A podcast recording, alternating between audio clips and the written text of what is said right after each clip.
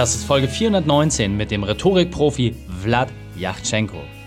Willkommen zu Unternehmerwissen in 15 Minuten. Mein Name ist Raik Hane, Profisportler und Unternehmensberater. Jede Woche bekommst du eine sofort anwendbare Trainingseinheit, damit du als Unternehmer noch besser wirst.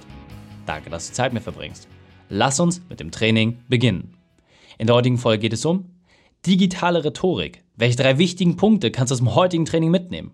Erstens, wieso du dein Gesicht ruhig zeigen darfst. Zweitens, warum ganz viel fehlt. Und drittens, wie immer ein starker Auftritt gelingt. Du kennst sicher jemanden, für den diese Folge unglaublich wertvoll ist. Teile sie mit ihm. Der Link ist reikane.de slash 419. Bevor wir gleich in die Folge starten, habe ich noch eine persönliche Empfehlung für dich. Diesmal in eigener Sache. 50% mehr Neukundenanfragen, weil jeder sofort versteht, was du machst und dein Außenauftritt einheitlich ist. Das hat Alex bei uns geschafft, seitdem sie dabei ist und unsere Marke immer weiter voranbringt. Mit ihrem Team sorgt sie dafür, dass die Interaktion bei Social Media steigt, aus den Followern auch Kunden werden. Und genau das geben wir dir jetzt weiter. Wenn es spannend für dich ist, genau das zu erreichen, dann geh auf reikane.de, mache deinen Unternehmertest und dann können wir dich in dem Thema Design unterstützen. Willkommen, Vlad Yachtschenko. Bist du ready für die heutige Trainingseinheit? Oh yes! sehr gut, sehr gut. Dann lass uns gleich starten. Das ist ja dein zweiter Auftritt bei mir, aber das ist ja auch schon ewig her. Wir haben das Doppelte an Zuhörern. Deswegen lass uns nochmal bei Null starten. Erzähl uns, was über dich wichtig ist in Bezug auf Beruf, deine Vergangenheit und etwas Privates. Ja, also von Beruf her bin ich Rhetoriktrainer.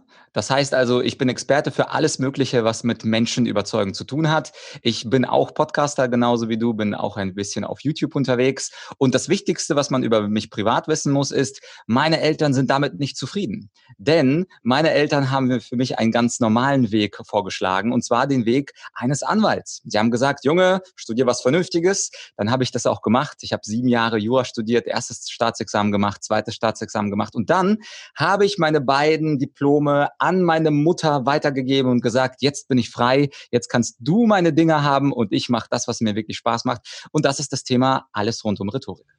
Sehr, sehr cool. Dann hast du ja deine berufliche Weltmeisterschaft schon ein kleines vorausgenommen, aber gehen wir gleich nochmal kurz drauf ein. Deine spezielle Expertise, so wie es gesagt hast, ist äh, die Rhetorik. Das letzte Mal, als wir gesprochen haben, ging es um dein Buch, die schwarze Rhetorik und auch wie man sich dagegen wehren kann. Diesmal hast du das Thema digitale Rhetorik mitgebracht. Ich habe es ehrlicherweise noch nicht so richtig verstanden zum Anfang, was es bedeutet. Hol uns da mal so ein bisschen ab, was genau meinst du damit und was können wir uns daraus mitnehmen? Also im Grunde ist jedes Online-Meeting auch eine rhetorische Herausforderung. Und digitale Rhetorik heißt, dass ich Menschen online überzeuge. Also zum Beispiel über Zoom, über Microsoft Teams oder welches Tool das auch immer ist. Jede Software ist ja ziemlich, ziemlich ähnlich. Und da geht es darum, wenn wir Menschen überzeugen wollen, wenn wir ihnen was verkaufen wollen, Ideen verkaufen wollen, dann müssen wir auf ganz bestimmte Dinge achten. Und da habe ich ein paar Gebote der digitalen Rhetorik auch mitgebracht. Aber letztlich geht es darum, online über Distanz Menschen zu überzeugen. Sehr, sehr cool. Und äh, ich sag mal, gerade für dich und mich ist es ja umso schwieriger als Podcaster. Quatschst du in so ein schwarzes Ding rein und du weißt nie, wie viele du erreichst. Du siehst immer nur die Zahlen, du hast keine Reaktion.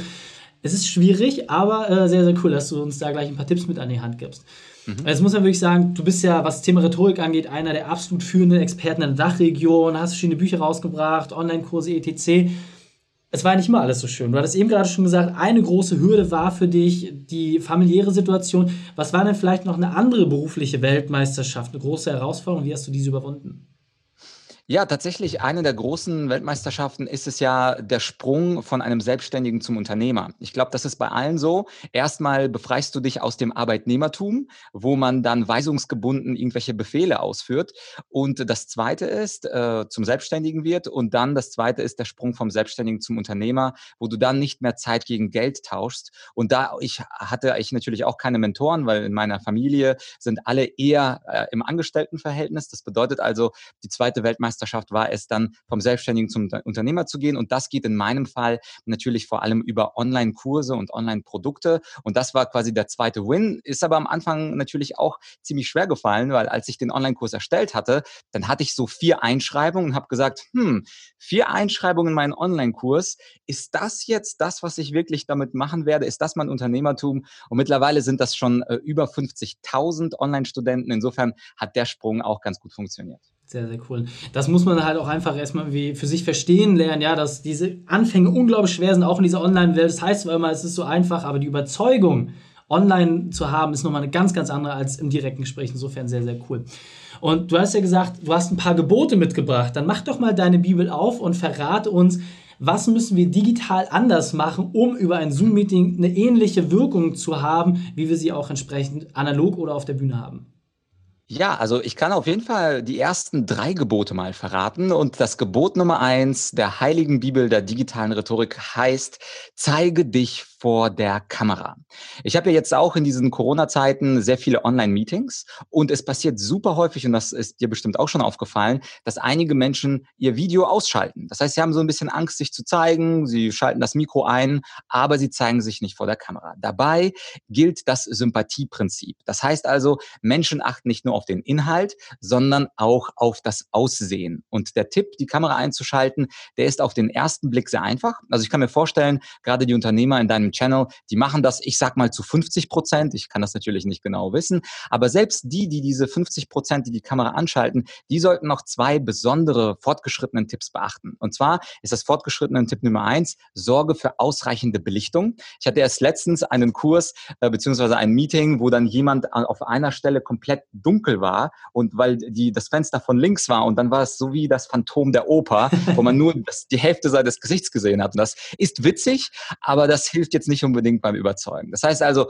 Kamera an ist der Grundtipp. Fortgeschrittenen Tipp Nummer eins ist auf jeden Fall für Belichtung sorgen. Und Tipp Nummer zwei, überlegt euch auch einen ganz netten Hintergrund. Weil wie häufig sitzt dann jemand irgendwie vor einer unschönen Heizung, in einem unschönen Raum, wo man irgendwie auch noch hinten irgendwelche Brotkrümel sieht. Also da ist es wichtig, tatsächlich daran nachzudenken, wie ist mein Hintergrund, weil auch der wird mit wahrgenommen. Denn ähm, die Menschen sind auch immer ein bisschen oberflächlich und das muss ich Unternehmern natürlich erst recht nicht sagen. Ja, absolut. Und äh, was ich bei dir besonders spannend finde, das waren jetzt so ein bisschen die Rahmenbedingungen, aber du hast ja im Vorgespräch schon gesagt, es gibt so analoge Wege, wie man in der Rhetorik überzeugen kann, Körpersprache, Abstand, Distanz, Tanzen, auch die Wirkung. Viele Sachen fallen ja weg. Ja. Was ist denn da vielleicht nochmal ein Tipp? Du hattest vorhin vor allem auch gesagt, mit der Stimme kann man viel machen. Jetzt gibt es den einen oder anderen, der sagt, ja, ich rede ja immer gleich, so ganz monoton, das ist ja gar kein Problem. Ja. Was sind da so die, die ersten Tricks, die ich von dir vielleicht auch mir mitnehmen kann, die ich sofort umsetze? Also das erste und wichtigste, und das ist auch das zweite Gebot, was ich hier verraten möchte, das ist, die Stimme bestimmt die Stimmung. Gerade bei digitaler Rhetorik ist die Stimme relevant, weil man sieht ja eigentlich nur meinen Kopf, man sieht zwischendurch mal die Hände, aber ich kann mich nicht bewegen, ich kann nicht meinem Publikum näher kommen, ich kann auch nicht beobachten, ob die anderen jetzt lachen oder nicht, aber alle können mich hören. Und das bedeutet, ich muss extrem auf meine Stimmung achten, weil die Stimmung meiner Stimme auch ansteckend ist. Also ich sage auch manchmal toxisch. Die Stimme kann toxisch sein. Und was ich damit meine ist, ich hatte zum Beispiel vorgestern ein Meeting, da war die Moderatorin, die das dann moderiert hat, die war leider ein bisschen lustlos. Das bedeutet also, sie hat so ja, guten Tag, meine Damen und Herren. Wir haben ja heute eine Sitzung zum Thema XYZ und der Betriebsrat hatte jetzt verkündet das. Und man hat in ihrer Stimme gemerkt, da ist kein Enthusiasmus, da ist nichts dabei. Und das bei der analogen Rhetorik ist es schon schlimm, aber man kann es irgendwie durch Körpersprache und ein schönes Kleid, einen Anzug oder eine Frisur irgendwie ausgleichen. Aber bei der digitalen Rhetorik, da spielt die Stimme die Königsrolle. Und diese Königsrolle, da muss man echt drauf achten, ich muss tatsächlich mit der Stimme wach sein Sondertipp und Profitipp an dieser Stelle, wenn du zufällig singst oder Gitarre spielst oder irgendwie dich einsprechen kannst, bevor es losgeht, sprich dich ein, weil die Stimme ist ein Instrument, sie muss warm gemacht werden. Meine Mutter war Chorleiterin oder ist Chorleiterin, die hat mir immer gesagt, wenn du ein wichtiges Telefonat hast, dann sprich vorher dich warm, damit die Stimme schön und warm klingt. Aha. Der Radiomoderator kommt gerade in dir durch. Er kommt auf jeden Fall durch, ja. Und jetzt zum weiter zum Verkehr. Ähm, also ich finde es gerade spannend, weil als Podcaster ist mir, wie gesagt, noch mehr abgeschnitten. Wenn ich jetzt nur meine Stimme habe, ja, hast du gerade das Thema Einsprechen ist ein wichtiger Punkt, aber auch zum Beispiel Intonation, das heißt auch die, die Klangfarbe. Hast du da vielleicht nochmal einen Tipp, auch wie man sich selber mal so ein bisschen überprüfen kann? Weil ich finde es schwierig immer, alle anderen, gerade als Chef, erlebst du es ja, dass die Leute sagen, ja, war super, Chef, war top. Warum? Weil sie nicht einen auf den Deckel bekommen wollen. Du kriegst ja in der Regel kein ehrliches Feedback. Hast du da vielleicht einen Kniff, wie man selber überprüfen kann, ob man lustlos war oder ob man vor Energie irgendwie gestrahlt hat? Auf jeden Fall. Also der einfachste Tipp ist, äh, jeder hat ja heutzutage WhatsApp oder Telegram. Einfach mal die letzten drei Voicemails, die Sprachnachrichten, die man abgesendet hat, einfach sich mal anhören und zwar wirklich zufällig. Irgendeinen Kontakt draufklicken, irgendeine Sprachnachricht und sich dann diese eine Minute geben und sich diese eine Frage stellen. Hat der Mensch, dem ich da gerade zuhöre, hat der Spaß beim Sprechen oder ist er so eine faule oder lustlose Nuss? Und dann muss man sich fragen, wie könnte ich das besser machen? Und da gibt es eine Smartphone Challenge von mir, also alle Unternehmer da draußen. Die Smartphone Challenge lautet wie folgt. Nehmt doch bitte eine Minute auf und sagt, was ist heute euer großer Win? den ihr plant oder den ihr schon eingeheimst habt. Und dann schickt diese Nachricht nicht ab, sondern ihr könnt sie einfach aufnehmen mit einem Recording-Tool des Smartphones. Apple, Samsung, alle haben das. Eine Minute pitcht ihr für euch euren eigenen Gewinn. Hört euch das an und dann muss man so eine Balance finden zwischen zu dieser äh, unglaublich nicht authentischen äh, Stimme, die ein wenig künstlich klingt, oder aber der ganz normalen und ehrlichen, aufrichtigen Stimme, aber energetisch sollte sie auf jeden Fall sein. Und das ist so ein Quick-Tipp. Jeder von euch kann, nachdem die Podcast-Folge zu Ende ist, einfach mal eine Sprachnachricht aufnehmen, anhören und anschließend, wenn man nicht mit, nicht mit dem Ergebnis zufrieden ist, eine zweite aufnehmen. Denn das kann man auch ohne Coach trainieren. Ich bin ein Coach, der sagt, man braucht keine Coaches. Und damit meine ich, man kann sich selbst gut trainieren. Du hörst dir das an. Ist es gut? Ja. Bist du fertig? Ist es nicht gut? Nimm eine zweite Version auf und die dritte, die wird auf jeden Fall gut. Hast du denn vielleicht auch nochmal so eine Differenzierung zwischen Voice Message oder geschriebenem Text? Also ist ja digitale Kommunikation, ist ja auch schriftlich. Wohin tendierst du eher? Also gerade bei sehr, sehr wichtigen Sachen? Ja, also ehrlich gesagt ist es super einfach aus rhetorischer Sicht, für welchen Kanal man sich entscheidet. Wenn etwas missverständlich ausgedrückt werden kann, dann immer die Sprachnachricht, weil man bekommt neben dem Text natürlich auch das Gefühl, die Emotion und die Ironie.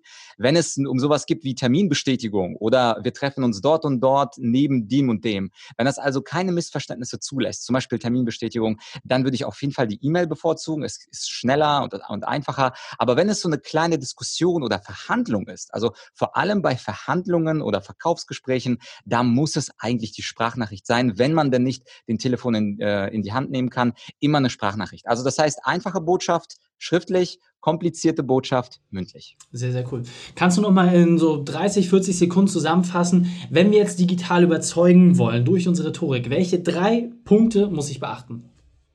Also Punkt Nummer eins, den hatten wir ja, das ist das eine Gebot mit der Kamera, bedeutet also Kamera einschalten und auch in die Kamera schauen. Punkt Nummer zwei, auf eine engagierte Stimme achten, besonders wichtig, weil die Stimme bestimmt die Stimmung. Und das dritte Gebot, und das ist äh, das Gebot der Online-Tools, nutze die Online-Tools, die in deiner Software möglich sind. Also zeige eine Präsentation, sag den Leuten, die sollen den Chat nutzen, benutze zum Beispiel sowas wie ein Whiteboard, wo auch Menschen mitschreiben und mitnotieren können. Also mach dich vertraut mit deiner Software. Es gibt fünf große Tools und diese wird ein digitaler Rhetoriker auf jeden Fall einsetzen. Sehr, sehr cool. Vlad, wir sind auf der Zielgeraden.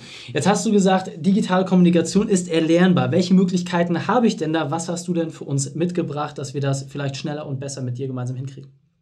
Ja, also die zwei Möglichkeiten, die ich vorschlage, sind Möglichkeit eins, mein neuer Online-Kurs zum Thema digitale Rhetorik. Gerade sind ja alle in Online-Meetings und diesen Online-Kurs, der heißt auch so digitale Rhetorik, findet ihr wahrscheinlich auch in der in Description, in den Show Notes. Und wer sich das ganze Programm online geben will, also die gesamte Rhetorik online erlernen will, von Argumentation, Verhandeln, Verkaufen, Effizienz, also alles, was es da gibt, da habe ich auch eine Argumentorik Masterclass online. Dazu können wir ja natürlich auch einen äh, Link hinterlegen hinterlegen. Und das ist so ein Programm mit über 80 Stunden Online-Content. Und gerade ist ja Zeit, die perfekte Zeit, um Wissen online zu konsumieren. Sehr, sehr cool. Hast du vielleicht auch noch eine Homepage, wo wir uns das genau anschauen können? Ja, genau. Also alles äh, findet ihr über mich und über die Produkte auf argumentorik.com und dort, wenn die Online-Kurse äh, interessant sind, einfach auf Online-Kurse klicken. Ich mache natürlich auch Präsenzsachen, aber ich glaube, in der aktuellen Zeit sind die online besonders interessant. Sehr, sehr cool. Vlad, vielen, vielen Dank, dass du deine Zeit und deine Erfahrungen mit uns geteilt hast. Ich freue mich auf das nächste Gespräch mit dir. Mich auch. Dankeschön. Die Shownotes dieser Folge findest du unter reikane.de slash 419. Alle Links und Inhalte habe ich dort zum Nachlesen noch einmal aufbereitet. Dir hat die Folge gefallen? Du konntest sofort etwas umsetzen? Dann sei ein Held für jemanden und teile diese Folge.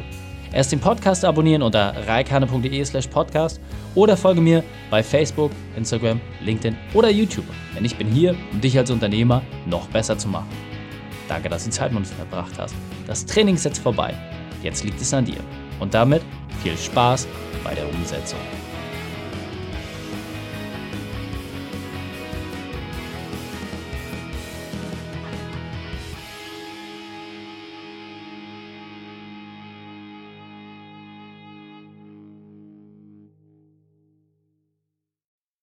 Und wenn du Ideen wie diese für dein Unternehmen auch umsetzen möchtest und auch 10 Stunden pro Woche weniger arbeiten, dann buche deinen Termin für ein kostenfreies Erstgespräch. Dann sprechen wir gemeinsam und schauen, mit welcher Methode wir dich am schnellsten voranbekommen. Geh einfach auf reikane.de slash Austausch und buche dein kostenloses Erstgespräch. Einfach eintragen und dann sprechen wir schon bald persönlich miteinander. reikane.de slash Austausch.